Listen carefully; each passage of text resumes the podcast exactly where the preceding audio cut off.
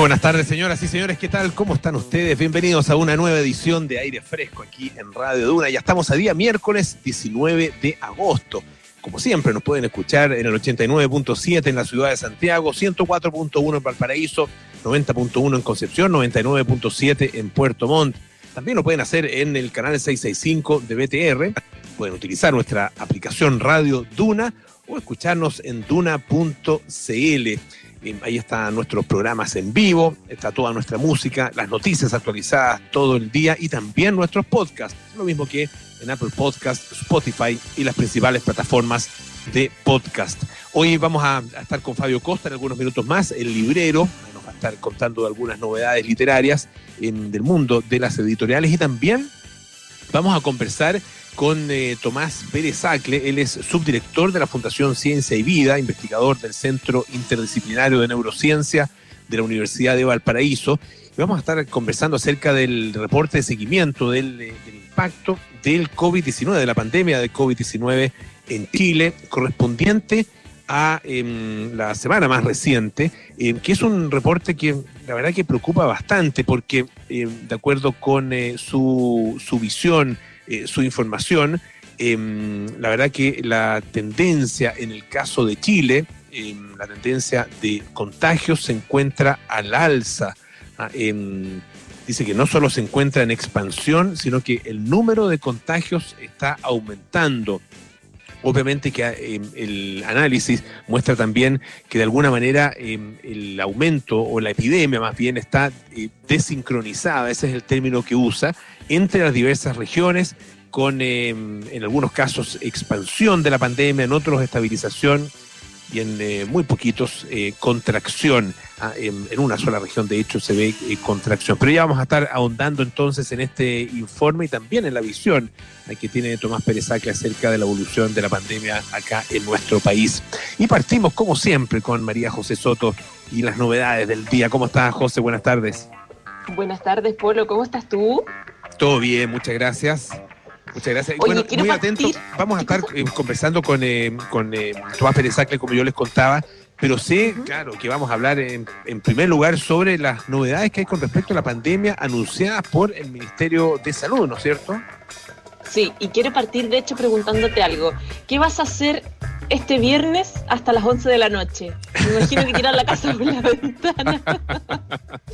Mira, probablemente lo mismo que haría un viernes hasta las 10 de la noche. La verdad que no hay mucha diferencia. Eh, hay pocaso que hacer, seamos francos. Yo hice una sola cosa que, de vida social. He tenido una sola actividad de vida social. Me junté a comer con, eh, en la casa de unos amigos y éramos cuatro personas. Así que cumpliendo con, eh, obviamente, las distancias, bueno, las distancias no tanto, porque igual uno almorzar, eh, la verdad que está más o menos cerca, pero sí, eh, por lo menos con los cuidados, lavado de manos, no sacamos los zapatos, etcétera, etcétera, para no, obviamente, llevar contagio ni tampoco contagiarse, pero aparte de ese tipo de actividades sociales, la verdad es que es pocaso lo que se puede hacer es poco o nada. La otra vez yo tuve un evento donde lo mismo, muy poquita gente, donde cada uno llevó su, su vaso y su, y su servicio. Ah, es una exageración de mi parte, digamos, pero como tratando de tener las medidas sanitarias máximas. Claro. Oye, ¿y con mascarilla o no? Mientras estaban ahí conversando, bueno, difícil, pues si, si están comiendo, obviamente no se puede. Claro, al principio sí, pero después la cosa se va relajando, y por eso hay que tener cuidado y evitar los encuentros, porque es muy difícil mantener la distancia en un encuentro social. Es súper complejo. Bueno, lo que te, lo que te quería contar es que, bueno, eh, hablábamos de qué vas a hacer este viernes a las 11 de la noche porque eh, efectivamente el gobierno anunció hoy, a través de la subsecretaria de Prevención del Delito, Catherine Martorell, que em, a partir de este viernes 21 de agosto el toque de queda se retrasa una hora. Va a comenzar a regir desde las 23 horas y se va a extender como siempre hasta las 5 de la mañana del día siguiente. Esta fue una solicitud que hicieron varios sectores como transportes, etcétera, para permitir un traslado eh, más discontinuo, para evitar que la gente se aglomere a, horas eh, eh, eh, puntuales, que la gente se vaya corriendo a las 9 de la noche, a las 10 de la noche, extender un poco más para que haya distintos tipos de salidas laborales.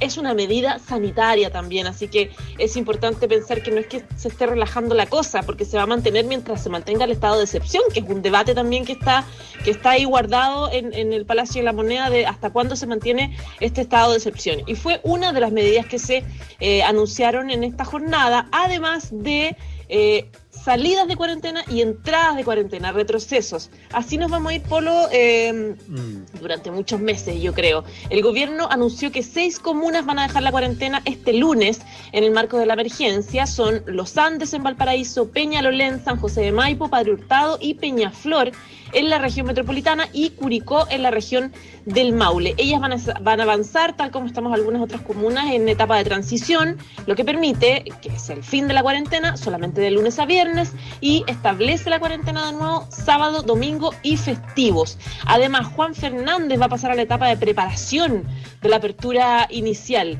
Eh, qué suerte, están bien adelantados en Juan Fernández, da como envidia pensar en, en etapas donde hay más libertad. Y las medidas que yo les cuento se van a aplicar desde este lunes 24 de agosto a las 5 de la mañana.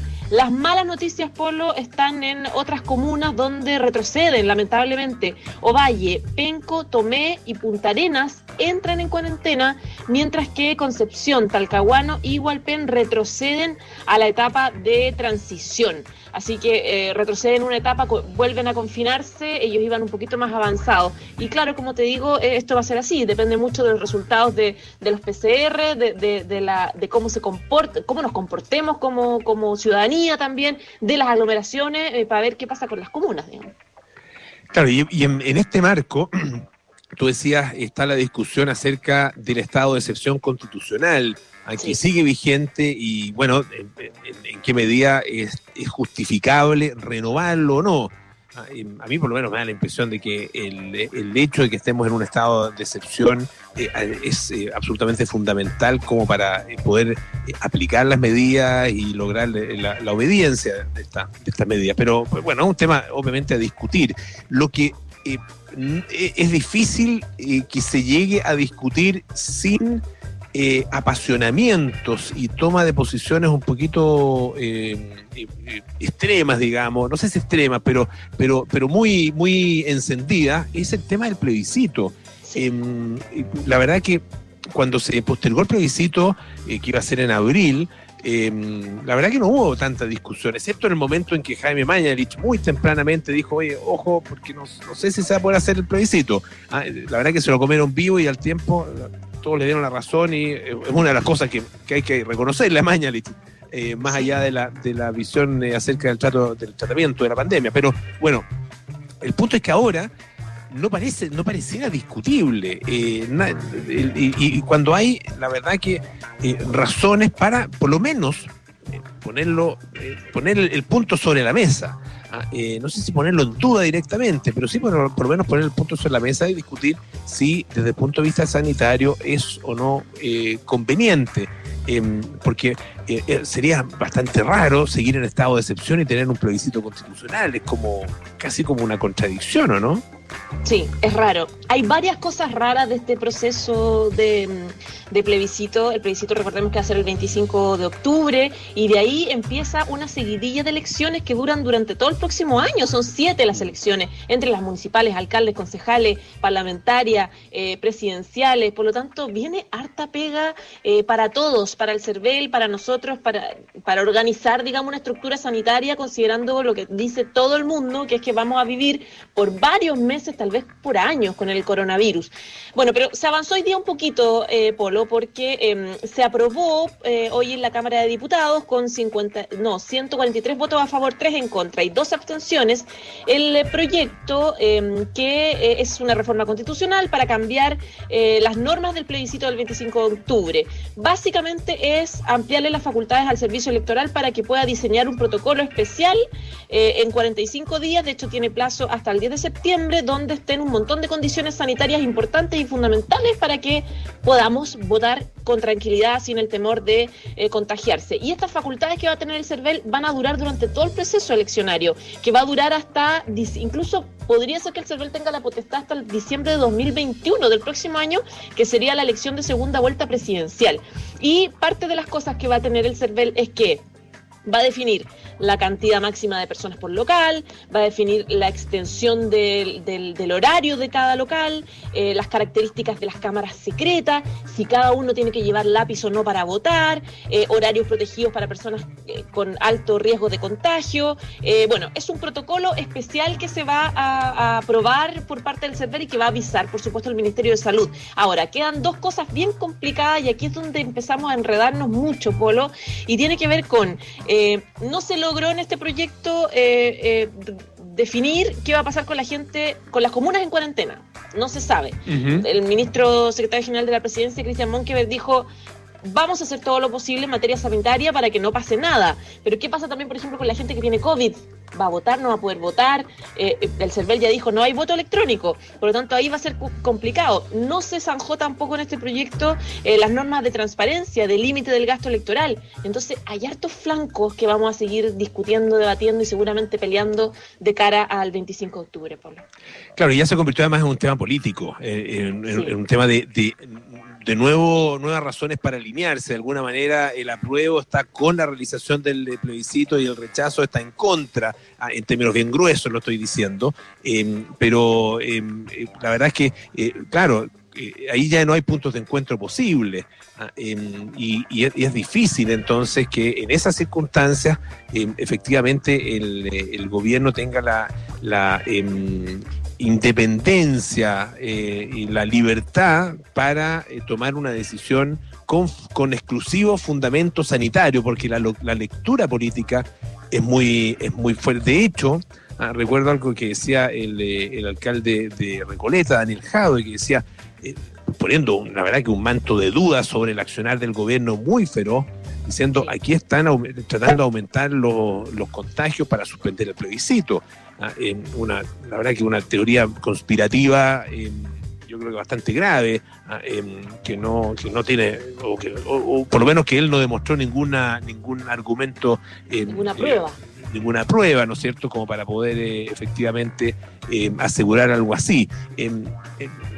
desgraciadamente todo, todo hoy día eh, en, ese sentido no somos muy distintos a lo que ha estado pasando en Estados Unidos.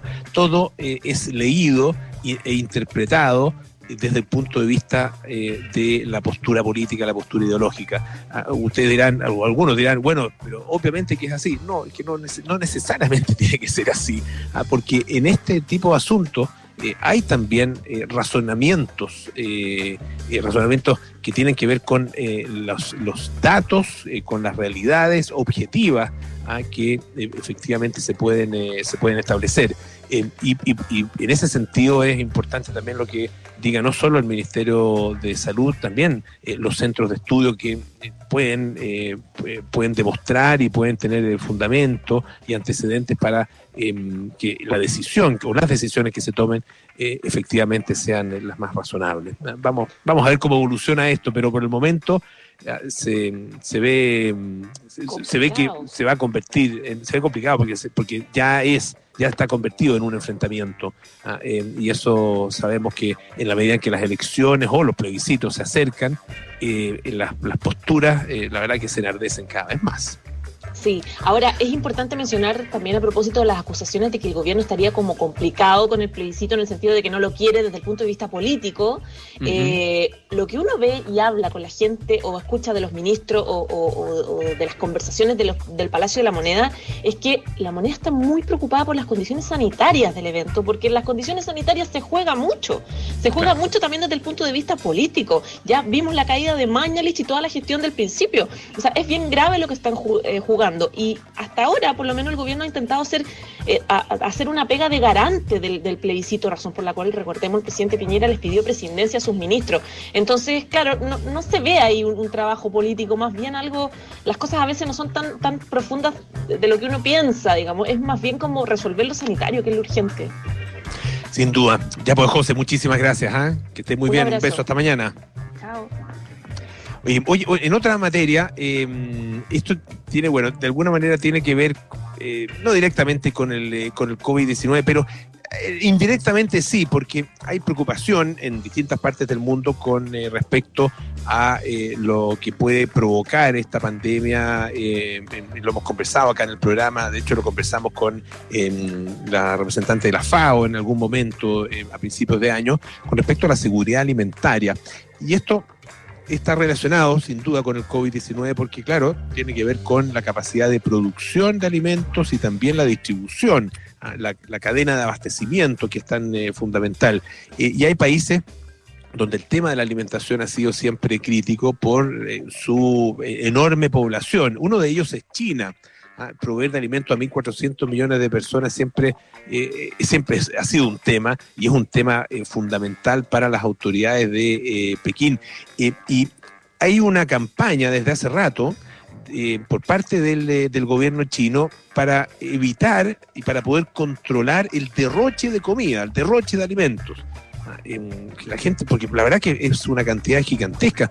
El año, el año 2015, que de cuando hay eh, informes más acabados, en este caso la Academia de Ciencias de China, las grandes ciudades chinas derrocharon, botaron a la basura hasta 18 millones de toneladas de alimentos. 18 millones de toneladas de alimentos. Eso podría eh, alimentar a unas entre 30 y 50 millones de personas al año. Ah, la verdad que son, bueno, como todo en China, digamos, cifras astronómicas. Y, en ese, y ese es como el contexto de una iniciativa que em, em, eh, algún eh, creativo de un restaurante puso en práctica. El restaurante se llama Chuyan Fried Beef Ah, y queda en Changsha, ah, que esto está en la, provincia de Hunan.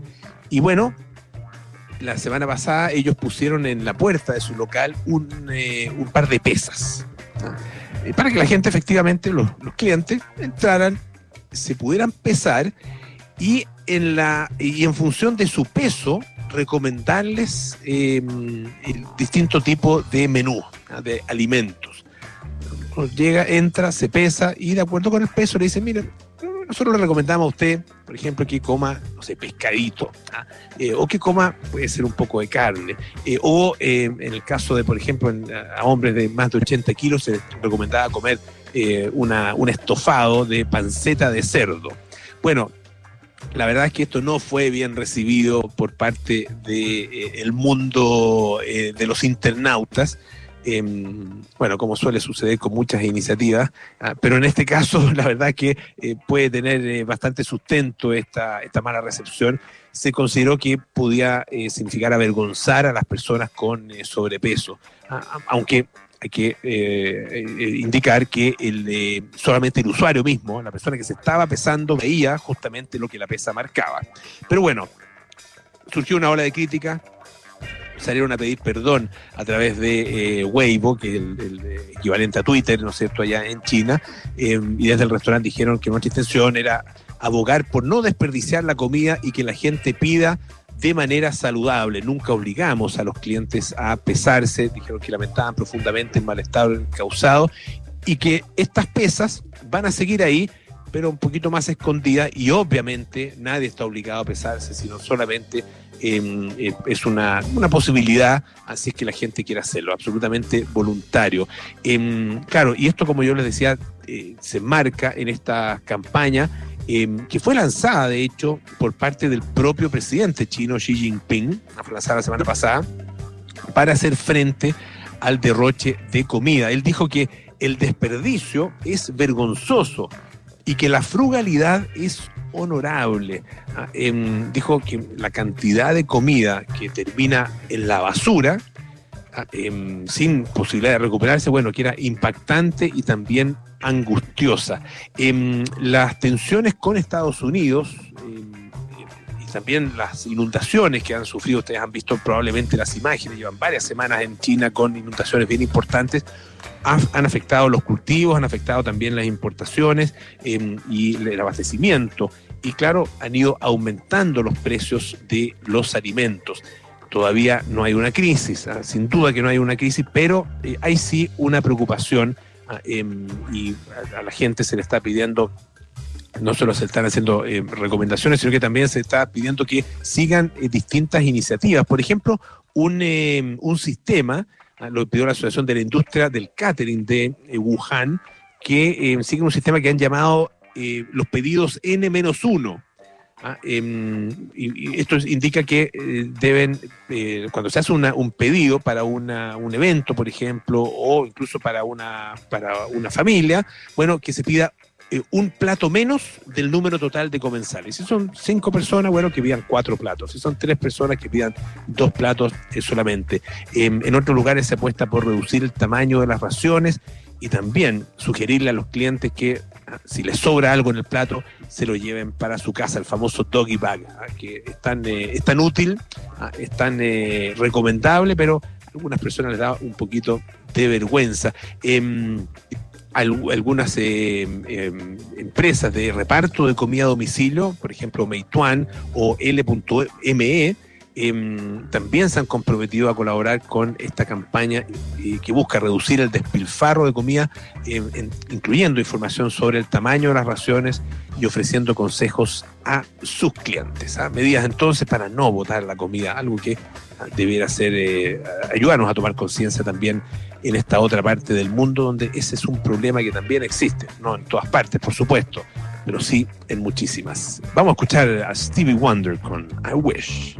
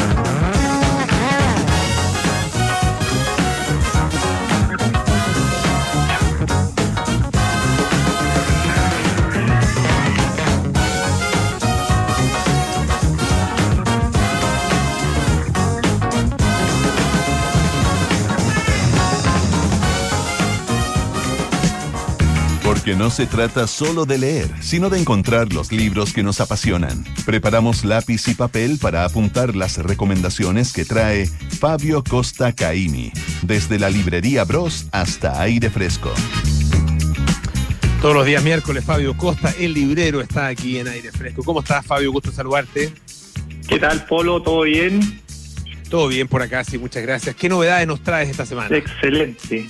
Te traigo, bueno, como siempre, dos libritos. Espero compartan conmigo el entusiasmo porque creo que están muy interesantes. El primero, uno que ha dado harto que hablar, eh, no sé si alcanza a ver, es el manifiesto de Gastón Sublet, que salió hace, yo diría, como un poquito más de un mes o por ahí y que es una suerte de ensayo desde su perspectiva como filósofo, historiador, eh, artista incluso, de, todo lo que, lo que ha tocado vivir en términos de desde el estallido social, pero más enfocado un poco en lo que es la, pandemia a nivel global con una visión súper interesante eh, que, tiene algunos puntos que me parecen eh, súper importantes de, de, recalcar. Por ejemplo, habla él un poco de, de, de, de, qué viene en adelante, si es un nuevo orden social o una nueva como cambio de paradigma en, en términos de cómo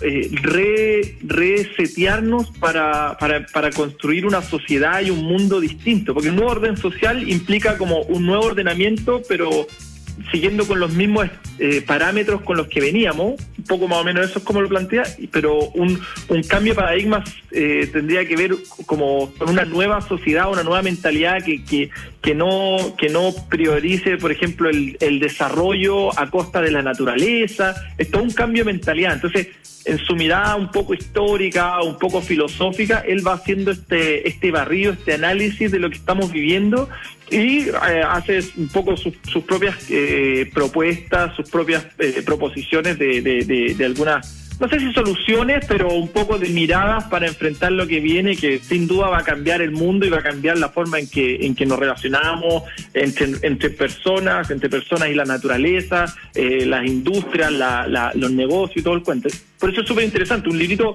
chiquitito, eh, en el fondo que son 100 páginas, 80 páginas, se lee de forma súper rápida, pero, pero que da harto para pensar, harto para debatir y, que ha generado incluso ruido el libro por, por, por, algunas visiones a favor y en contra de lo que él plantea. Interesante, siempre interesante lo, que eh, escribe eh, y lo que habla eh, Gastón Zublet, ah, un hombre ya, ya mayor, con, con mucha vida ah, en, en, su cuerpo, con mucha experiencia también en su cuerpo y con eh, todavía mucho que aportar. Así que buen, buena recomendación entonces. Manifiesto, ¿no es cierto? De Gastón Manifiesto de Gastón Zulet. Mira, yo, yo no, no, no me había detenido en, leer así como su, su currículum de como académico, pero mira, es súper curioso y súper interesante. Bueno, los grandes como intelectuales, filósofos generalmente son así. Dice, estudió Derecho en la Universidad de Chile y estudió Música y Musicología en el Conservatorio de París y ahora es profesor titular de Teoría de Historia del Arte y Filosofía de Oriente en la universidad, en la católica. Entonces, es un tipo que tiene un, barrio intelectual que, que, es notable. O sea, por eso que es interesante y por eso que en el fondo son 80 páginas que en verdad te agarran y, te hacen crujir la, la, testa. Perfecto. Así que, bien interesante. Buena recomendación. Sí, no, está bien interesante. De hecho, voló. Llegaron, nosotros ya eh, hemos tenido, hemos quebrado stock varias veces, tenemos que ir pidiendo de, de hartos ejemplares porque la gente se lo está llevando harto. Eh, y este, hablando de genios, nos saltamos a otro que es uno de mis, de mis genios favoritos, eh, Kurt Vonnegut.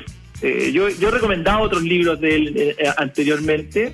¿Y por qué me gusta tanto él? Pues yo siempre he dicho, yo no sé si este tipo era un genio creativo o estaba realmente loco porque y eso es lo que plasma en su en sus libros que relata son siempre historias cargadas de mucha ironía, mucha tal vez crítica o análisis social, eh, generalmente un poco de la sociedad, de la historia y de la y de la realidad más bien de Estados Unidos, pero que finalmente todos los países eh, occidentales de cierta forma hemos adoptado características de eso.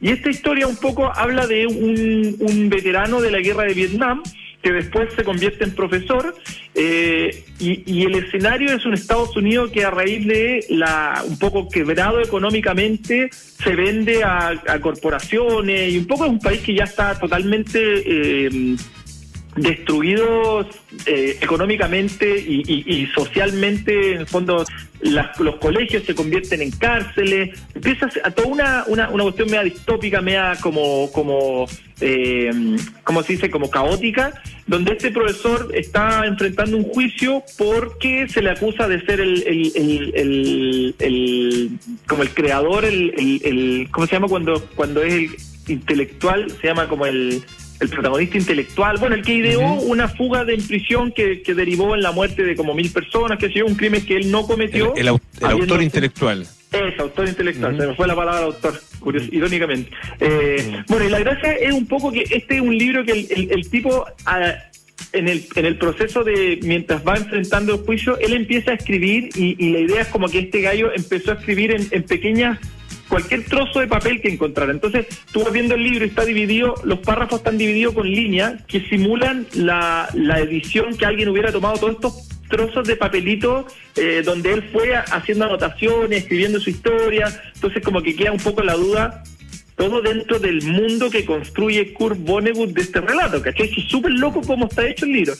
Eh, como si él hubiese escrito un libro, pero de una manera tan particular como para alegar demencia o simplemente era una cosa que él escribía notas eh, aleatorias para ir armando un relato. Es una locura, pero brillante, que es un poco lo que a mí me encanta de Kurt Vonnegut, lo que a mí me apasiona, por eso yo he recomendado varias veces el libro de él, creo que creo que en el fondo tiene mucho mucho de análisis en términos de, de lleva situaciones eh, como reales, porque en el fondo eh, este libro también de cierta forma cuando ya todo se está destruyendo, de cierta forma el arte eh, surge como la expresión que nos permite mantenernos libres y mantenernos pensantes. Entonces, dentro de, toda esta construcción, un tanto eh, sarcástica, llena de ironía, bien loco, hay todo un contexto que, hay que leer entre líneas y hacerle un poco el doble clic, porque, porque este gallo es un genio, este, este, este, es un tipo que vivió,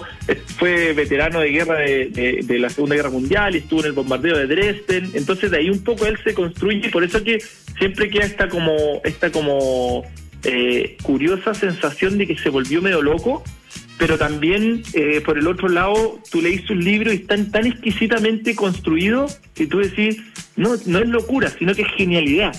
Y bueno, yo creo que hay un poco de ambos y ahí es donde coexisten de forma tan alucinante en sus novelas. Así que se los recomiendo, Hocus Pocus, de Kurt Vonnegut. Además que es parte de, esta colección de La Bestia que Latra, un sello argentino con ilustraciones de Linier, que yo creo que hay que, para la gente que les guste, yo se los recomiendo írselo asegurando, porque entiendo que es una edición que no va a durar mucho más, así que van a pasar a ser de colección esto, esta, esta edición ilustradas por Linier. Perfecto. Ok, Fabio, muchísimas gracias. ¿ah? Un abrazo hasta el próximo miércoles. Que esté muy bien. Una vez más, hasta la próxima semana. Hoy varias cosas importantes que recordarles. Eh, ¿Estás esperando la mejor oportunidad para invertir? Bueno, hazlo en el PAC Eco Costas. Y por la compra de un departamento en Concón y otro en Santiago, obtén descuentos exclusivos y beneficios para el pago del pie. Más información en fundamenta.cl. WOM es una de las compañías que ha sorprendido por su rápido crecimiento. Hoy son más de 6 millones de clientes y siguen trabajando con pasión para entregar la oferta más conveniente del mercado. WOM, nadie te da más. En Airlife lleva más de 20 años eliminando hasta un 99,9% de virus, hongos y bacterias de pasos públicos, oficinas y autos. Infórmate mejor en airlife.com. Hacemos una pausa, volvemos con más aire fresco. Esto es Radio Duna. En Inmobiliaria Fundamenta te entregamos la oportunidad perfecta para vivir hoy con una gran ubicación en Las Condes. Ecotempo, con amplios y cómodos departamentos conectado con todo lo que necesitas. Conoce nuestros descuentos exclusivos y beneficios para el pago del pie. Compra ahora y aprovecha esta gran oportunidad de vivir en un proyecto de Fundamenta con el sello Best Place to Live. Conoce más de nuestros proyectos en fundamenta.cl. Tu felicidad nuestro compromiso. En AirLife llevamos más de 20 años eliminando hasta en un 99,9% de virus, hongos y bacterias de espacios públicos, oficinas y autos, bajando así la tasa de contagios en las personas. Hoy, prevenir es más importante que nunca. Quédate en tu casa si es posible, evita el contacto con personas y lava bien tus manos. En AirLife seguiremos trabajando por eliminar los distintos tipos de virus, hongos y bacterias. Infórmate mejor en airlife.com. Oportunidad única Subaru Days. Solo por agosto. Aprovecha bonos de hasta 4 millones de pesos. Compra ahora y paga en febrero 2021. Quédate en casa y prefiere nuestras plataformas digitales. Subaru, confianza para llegar más lejos. ¡Eh, eh, eh! Verde, bienvenidos excedentes. Recuerda que en nuestros locales puedes pagar tus compras con tus excedentes de Ban Médica, Vida 3 y con salud. Usa tus excedentes en nuestras farmacias. Cruz Verde, la farmacia de los excedentes. Tú elegiste construir tu presente. Nosotros elegimos apoyarte a ti y a más de 24 millones de clientes en todo el mundo, hoy y mañana. En Scotiabank celebramos tu libertad de elegir. Por esto cuentas con todo el respaldo obtenido en más de 180 años de historia y en 36 países, para que tomes las mejores decisiones para tu vida y la de los tuyos, con la solidez que solo Scotiabank te puede dar. Scotiabank, la libertad de elegir tu mundo.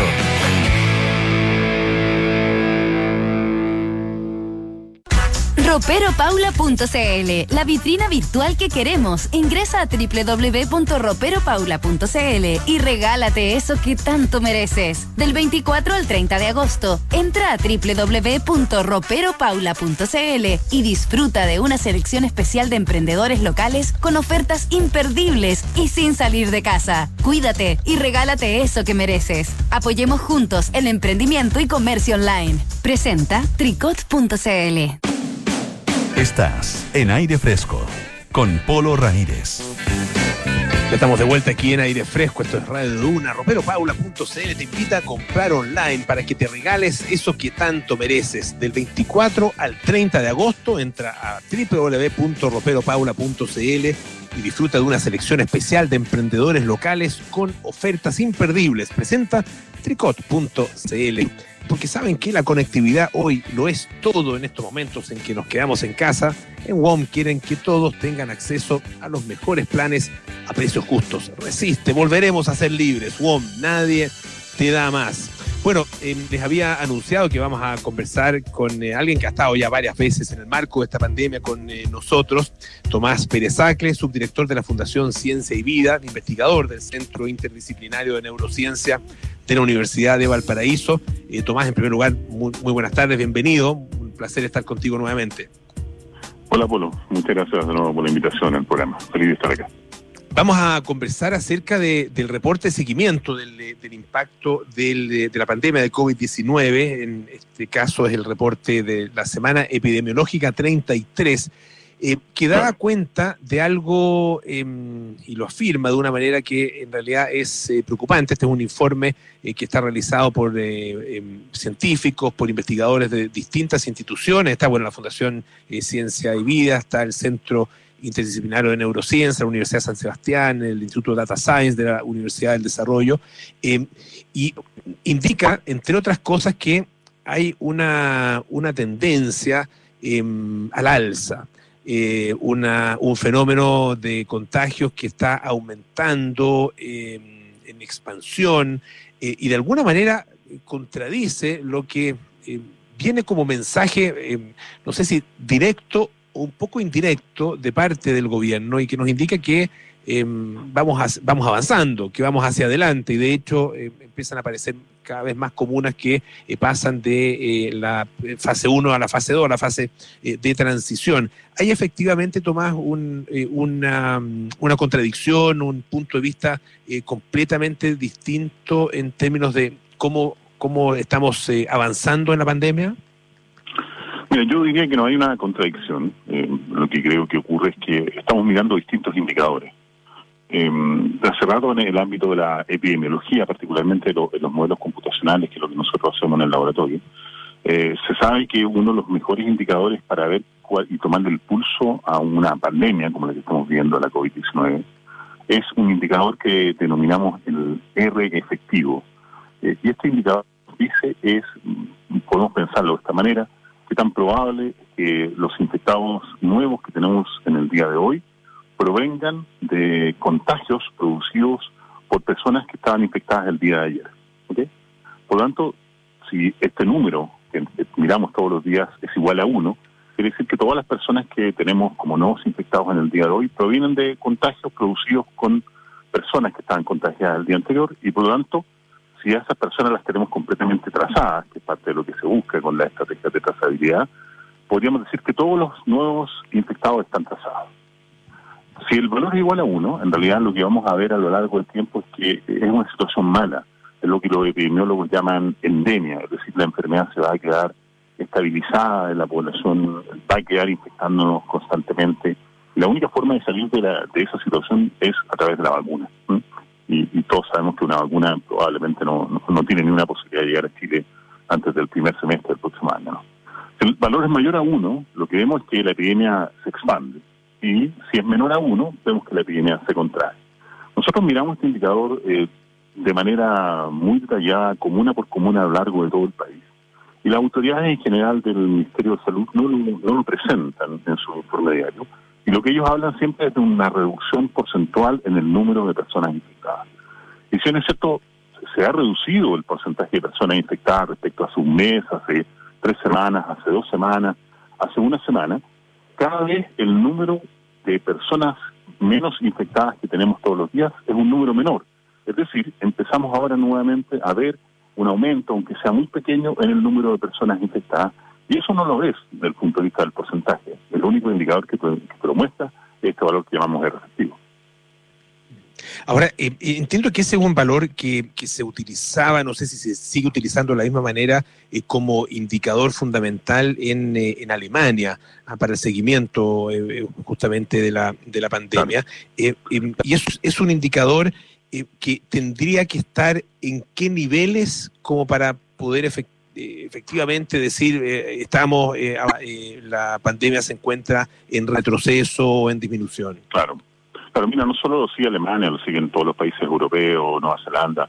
En general, los países que han sido capaces de, controlar de mejor o, peor manera también, ¿no? porque hay algunos que no les ha bien, la pandemia, tienen que mirar este indicador. La Organización Mundial de la Salud propone que este es uno de los indicadores claves para establecer el desconfinamiento de los países. Y esto es lo que debiéramos seguir nosotros.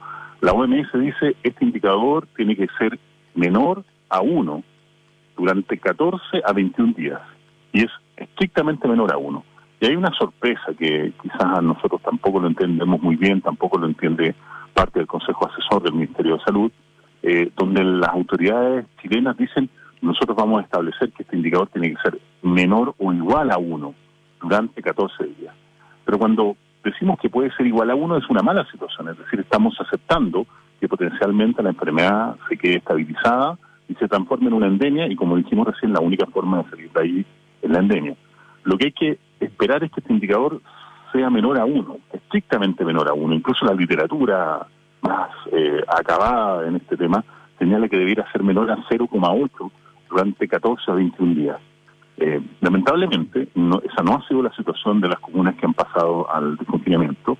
este valor oscila en torno a uno y hoy día lamentablemente vemos en el último reporte que vamos a sacar, aprovecho de, contarle a, la, a ti audiencia que vamos a sacar el último reporte en, un dato más, donde vemos que en la mayoría de las comunas que pasaron la transición en la región metropolitana, este indicador ya está por sobre uno hace rato, hace por lo menos siete días. ¿no? Esto significa de que la epidemia está nuevamente en expansión en estas comunas que están en, la fase de transición. Estamos conversando con Tomás Pérez Acles, eh, subdirector de la Fundación Ciencia y Vida, investigador del Centro Interdisciplinario de Neurociencia de la Universidad de Valparaíso. Eh, ambas eh, instituciones son una de las autoras de este reporte que se está haciendo de seguimiento del impacto del COVID-19 en nuestro país. ustedes dicen también que, bueno, hay en, esta epidemia y en las últimas semanas hay comunas que están en, tres, eh, mostrando tres tendencias principales. Algunas que están en expansión, otras que están estabilizadas y em, en el último informe por lo menos que está disponible, eh, una que está eh, en contracción, que es la región de Aysén, una que está estabilizada, que es, em, que es Tarapacá, y 14 de 16 están en etapa de expansión, incluyendo a la región metropolitana. Sí, la situación actual sigue siendo muy parecida. Eh, Aysén sigue siendo la única región en la cual la epidemia está contrayéndose. Si bien es cierto, hay, hay un pequeño aumento en el número de infectados, son, los números son menores a 20 infectados en toda la región, por lo menos los que se reconocen a través del reporte de epidemiología, ¿no? Eh, y por lo tanto, una esperaría que este número de personas infectadas haya sido posible ser trazado adecuadamente y estar en contacto con ellas, ¿no?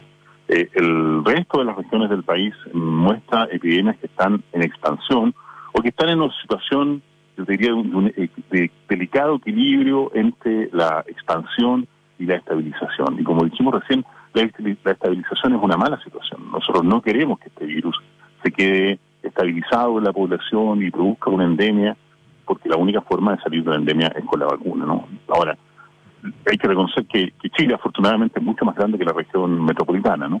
Y en ese contexto entonces tenemos que preocuparnos de lo que pasa en las regiones y vemos que hoy día la mayoría de las regiones, salvo como te digo, dicen, están todavía en una etapa de, expansión. El virus se sigue expandiendo, tenemos cada vez más personas contagiadas. Es cierto que los esfuerzos de, testeo y trazabilidad han sido muy, eh, han, han, ido la dirección correcta, ¿no? Tenemos una capacidad de testeo enorme, estamos haciendo mucho test. Lo que faltaría ahora es que este test se distribuya de manera más homogénea en la población que no se haga tan sectorizado como lo que está ocurriendo, porque en la medida en que estamos haciendo más test y estamos distribuyendo de mejor manera el test por la población, estamos encontrando más personas infectadas, porque hay que reconocer que un gran porcentaje de las personas que tienen esta, este virus, que lo porta, son asintomáticos. Hoy día reconocemos que hasta el 45% de la población, de las personas que tienen este virus son asintomáticas, ¿no? Entonces es muy importante distribuir de la mejor manera estos test para poder eh, testar a la mayoría de la población. Y claro, y falta además un, elemento que es eh, el aislamiento de, de las personas que están contagiadas para que efectivamente esas personas no contagien a otros. Eh, eh, se ha hablado tanto, ¿no es cierto?, de testeo, de, la, detección, la trazabilidad y después el, el aislamiento. a ver, em, no ha sido raro que los centros de estudio, eh, que los análisis independientes eh, entreguen eh, visiones distintas, ah, con matices, con más o menos matices, a veces completamente distintas a las que entrega el, ministerio. Por, mirándolo, ya mirando el fenómeno global de la información, de la, la investigación que se está haciendo y de las el intercambio de conocimiento que se ha dado. ¿Cuál, es tu, tu eh, análisis, eh, Tomás? Eh, ¿Cuál, ¿Cuál es tu mirada en ese sentido? falta, falta mayor consideración de parte de la autoridad hacia lo que se está haciendo. de hecho, hoy día el, el ministro algo dijo en relación con cierto tipo de conceptos que utilizan algunos centros de estudio que son catastróficos y que, y que a él le preocupan. Claro, mira, yo creo que lo primero habría que entender es que todos aquí queremos ayudar, eso es lo primero. Eh, aquí, por lo menos desde mi grupo y con quienes trabajamos, ninguno de nosotros busca ni fama ni gloria con esto, lo único que nos interesa es tratar de informar de la manera más precisa posible, eh, tratando de eliminar la mayor cantidad de sesgos que se puedan, eh, siempre a larga queda algún tipo de sesgo, ¿no? Pero, pero al menos desde nuestro punto de vista lo que nos interesa es informar ojalá de la manera más fidedigna, con el, con el número más crudo posible, sin, sin colocar eh, eh, ni siquiera adjetivos catastróficos en los reportes que nosotros emitimos. Eh, y desde ese punto de vista, creo yo que hay que aprender mucho. Tenemos que aprender de que a la larga no nos interesan los aspectos políticos a los científicos, sino que nos interesa es tratar de hacer un aporte. Hemos tratado de hacer un aporte en distintos grupos a lo largo de la, de la pandemia, en el caso nuestro desde proyecciones que venimos haciendo desde marzo, muchas de que lamentablemente se han cumplido. Eh, y, nosotros nos ha tocado de alguna manera ver las dos caras de la moneda, ¿no? Porque eh, eh, somos partícipes hasta ahora de la, de la mesa de datos COVID-19 que formó el ministro de Ciencia. Y también fuimos partícipes de una iniciativa que lideró el ministro de Ciencia durante varios meses que queríamos de alguna manera, a través de nuestro trabajo, proyectar el impacto de la pandemia en, en Chile, ¿no? Eh, pero a la larga, ante nuestra frustración, el ministro nos dijo muchas veces que teníamos que entender que las decisiones a la larga eran políticas y las decisiones que tomaban las autoridades no solamente tenían en cuenta los aspectos científicos duros de nuestros datos, sino algunos otros aspectos, incluso los aspectos políticos, los aspectos económicos, y, eso explica de alguna manera las decisiones de las autoridades. No las entendemos, pero Conversamos al principio eh, con María José Soto a propósito del tema del, plebiscito. Ah, en eh, el que va a ser el 25 de, octubre. Eh, y uno, claro, proyecta la situación actual a finalmente dos meses y algo más, dos meses y una semana más, y dice, a ver, en situación de endemia, ah, con esta enfermedad estabilizada y con 1.500, 2.000 casos al día, ¿Es posible realmente eh, hacer eh, un, un, un, eh, un, evento, por importante que sea, con las características que tiene un, plebiscito, una, elección, con esa cantidad de gente que se va a aglomerar em, y, con las implicancias sanitarias que eso tiene? ¿Es posible pensar en algo así? ¿Cómo, cómo ves tú la realización concretamente del plebiscito en estas condiciones? Es una tarea compleja. Eh, ahí las autoridades están llamadas de alguna manera a pensar no solamente en la situación actual que tenemos en el país, con estas regiones que continúan en expansión, con las comunas de la región metropolitana que han pasado la etapa de transición y que están mostrando signos claros de que la epidemia está aumentando en estas comunas. Los, números ahí no mienten, son números duros y puros, ¿ah? no tienen ningún tipo de, de sesgo, ¿no? Entonces, eh, yo creo que las autoridades tienen que hacer un esfuerzo por, por mirar hacia el futuro. Porque eh, si no hacemos esfuerzos hoy día en la dirección correcta, no solamente no vamos a poder hacer el plebiscito en, su minuto, que todos necesitamos que se haga, ¿no?